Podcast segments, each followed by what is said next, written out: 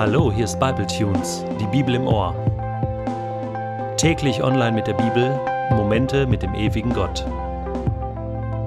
Der heutige Bible Tune steht in Genesis 42 und wird gelesen aus der Hoffnung für alle. Auch Jakob erfuhr, dass es in Ägypten Getreide zu kaufen gab. Warum zögert ihr noch? fragte er seine Söhne. In Ägypten gibt es Getreide zu kaufen. Los, beeilt euch und besorgt etwas, bevor wir verhungern. Alle Brüder Josefs machten sich auf den Weg. Nur sein jüngster Bruder Benjamin blieb zu Hause, weil Jakob befürchtete, ihm könnte etwas zustoßen. Zusammen mit vielen anderen kamen sie nach Ägypten, denn die Hungersnot wütete überall. Weil Josef über ganz Ägypten regierte, mussten alle zu ihm kommen, die Getreide kaufen wollten. Als seine Brüder vor ihn traten, verbeugten sie sich tief. Josef erkannte sie sofort ließ sich aber nichts anmerken. Woher kommt ihr? fuhr er sie an. Aus Kanaan, um Getreide zu kaufen, gaben sie ahnungslos zur Antwort. Josef erinnerte sich an seine Träume von damals. Ihr seid Spione, beschuldigte er sie. Ihr seid nur gekommen, um zu erkunden, wo unser Land schwach ist. Nein, nein, Herr, riefen sie, wir möchten nur Getreide kaufen. Wir sind Brüder und ehrliche Leute, wir sind keine Spione. Das glaube ich nicht, entgegnete Josef. Ihr wollt unser Land ausforschen. Herr, antworteten sie, unser Vater lebt in Kanaan, wir waren zwölf Brüder. Der jüngste ist bei ihm geblieben und einer von uns lebt nicht mehr. Aber Josef wiederholte, ich bleibe bei dem, was ich gesagt habe. Spione seid ihr. Ich werde eure Aussage überprüfen. Beim Leben des Pharaos schwöre ich, Ihr kommt hier nicht eher raus, bis ich euren jüngsten Bruder gesehen habe. Einer von euch soll ihn holen, die anderen bleiben in Haft, bis ich weiß, ob man sich auf eure Worte verlassen kann. Wenn nicht, dann seid ihr Spione beim Leben des Pharaos. Er sperrte sie alle für drei Tage ein. Am dritten Tag sagte er zu ihnen Ich bin ein Mann, der Ehrfurcht vor Gott hat, darum lasse ich euch unter einer Bedingung am Leben. Um eure Ehrlichkeit zu beweisen, bleibt einer von euch hier in Haft, ihr anderen geht zurück, damit eure Familien nicht mehr hungern müssen. Aber bringt mir euren jüngsten Bruder herbei, dann weiß ich, dass ihr die Wahrheit gesagt habt und lasse euch am Leben. Die Brüder willigten ein. Sie sagten zueinander, Jetzt müssen wir das ausbaden, was wir Josef angetan haben. Wir sahen seine Angst, als er uns um sein Leben anflehte, aber wir haben nicht gehört. Habe ich euch damals nicht gesagt, ihr solltet den Jungen in Ruhe lassen? warf Ruben den anderen vor. Aber ihr habt nicht gehört, jetzt müssen wir für seinen Tod büßen. Sie ahnten nicht, dass Josef sie verstand, denn vorher hatte er durch einen Dolmetscher mit ihnen geredet. Josef verließ den Raum, damit sie nicht merkten, dass er weinen musste. Als er sich wieder gefasst hatte, kam er zurück und ließ Simeon festnehmen. Dann befahl er seinen Dienern, die Säcke der anderen mit Getreide zu füllen und ihnen Verpflegung mitzugeben.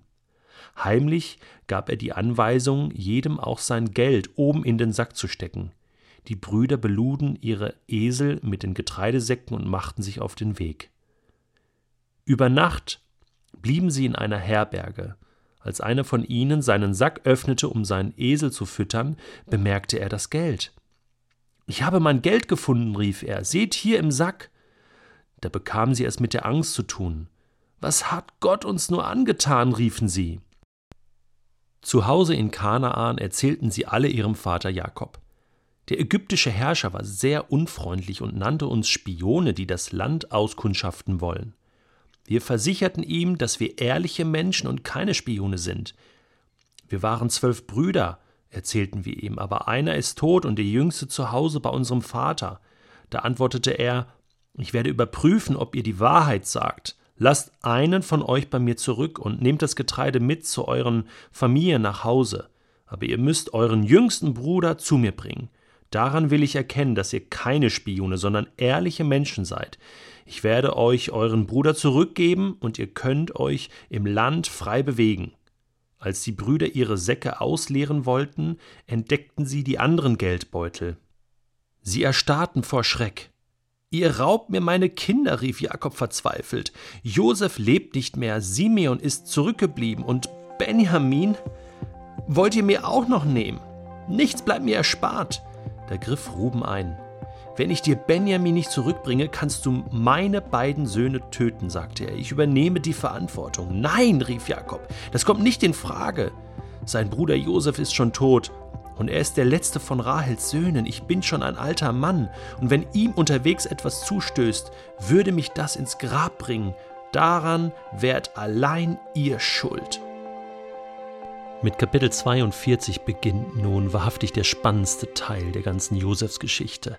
Er ist so spannend, dass sogar der deutsche Schriftsteller Thomas Mann sie mal in verschiedenen Romanen wiedergegeben hat. Sehr spannend zu lesen. Josef und seine Brüder. Hier begegnet er ihnen das erste Mal wieder seit Jahren. Und es ist förmlich zu spüren, wie das Knistern in der Luft liegt. Und wir sehen hier verschiedene wie könnte man sagen, Etappen, wie sich das Ganze hier entwickelt.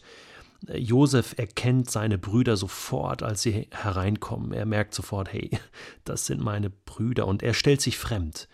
Er tut so äh, und schauspielert sehr gekonnt herum, damit seine Brüder ihn nicht erkennen und redet ganz hart mit ihnen. Er verstellt sich. Und ähm, die Brüder erkennen Josef nicht.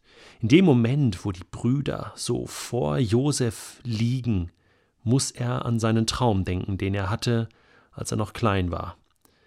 Und wo er gesehen hat, dass seine Brüder einmal vor ihm liegen werden. Und jetzt in diesem Moment tat es ihm sicherlich sehr weh in seinem Herzen zu sehen, dass diese Hungersnot seine Brüder im Grunde genommen äh, ihn, sie nach Ägypten getrieben hat. Das Ziel, was Josef verfolgt hier, ist natürlich, so viel wie möglich herauszufinden über seine Familie, wie es seinem Vater geht, ob er überhaupt noch lebt, wie es Benjamin, seinem Bruder, geht, dem anderen Sohn seiner Mutter Rahel. Und äh, er verfolgt dieses Ziel, indem er seine Brüder in die Enge treibt, sie beschuldigt, sie prüft, sie abcheckt und sie verteidigen sich und irgendwann erzählen sie mehr und mehr und mehr erzählen von Benjamin, erzählen von dem Vater.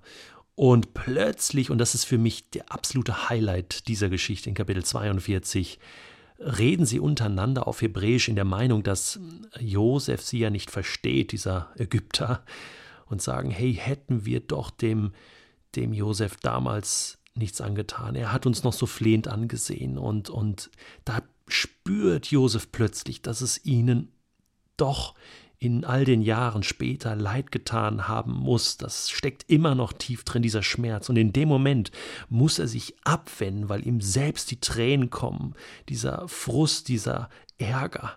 Ähm, getrennt gewesen zu sein von seinen Brüdern, dieses Leid auch, was er erfahren hat. Und, und, jetzt, und jetzt ist er der starke äh, Mann, der sie vernichten könnte, der sie ins Gefängnis schmeißen könnte. Das tut er ja später auch. Und, und er kann mit ihrem Leben spielen, so wie sie damals mit seinem. Und, und das schmerzt ihn. Und, und innerlich weiß er, er will ihnen helfen. Und, und oh, das ist an Spannung gar nicht auszuhalten. Ich möchte nicht zu viel verraten, aber der morgige Bible-Tune, der hat es natürlich in sich und, und die, die nächsten, wie es weitergeht. Ich möchte hier stoppen für heute und, und einfach hier stehen bleiben bei den Tränen von Josef das, das ist das wahre Leben, was er hier spürt, wenn, wenn plötzlich die Liebe wieder durchbricht. Und ich glaube, es waren Liebestränen. Es waren Tränen des Mitleids, die er hier hat für seine Brüder. Und er schickt sie wieder fort. Und, und wir dürfen gespannt sein, wie es morgen weitergehen wird.